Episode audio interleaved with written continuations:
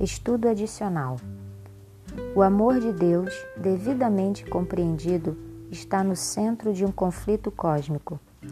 O compromisso divino com o amor oferece uma razão moralmente suficiente para o fato de ele permitir o mal, com ramificações significativas para a compreensão da providência divina, que opera dentro do que chamo de regras pactuais de engajamento. John Peckham, Theodicy of Love.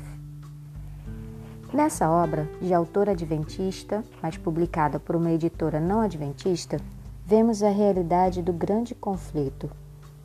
O decreto de que Israel não deveria entrar em Canaã antes que passassem 40 anos foi uma amarga decepção para Moisés e Arão, Caleb e Josué.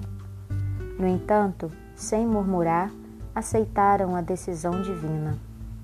Mas aqueles que reclamavam da maneira de Deus lidar com eles e que diziam que retornariam para o Egito, choraram e lamentaram profundamente quando as bênçãos que desprezaram lhes foram tiradas. Haviam se queixado de coisas irreais e agora Deus lhe deu um motivo real para chorar. Se tivessem se lamentado de seu pecado no momento em que ele lhes foi apontado, a sentença não teria sido pronunciada, mas eles ficaram tristes apenas pelo castigo que receberam. Sua tristeza não era uma demonstração de arrependimento sincero e não podia liberá-los do castigo. Ellen White, Patriarcas e Profetas, página 283. Perguntas para consideração.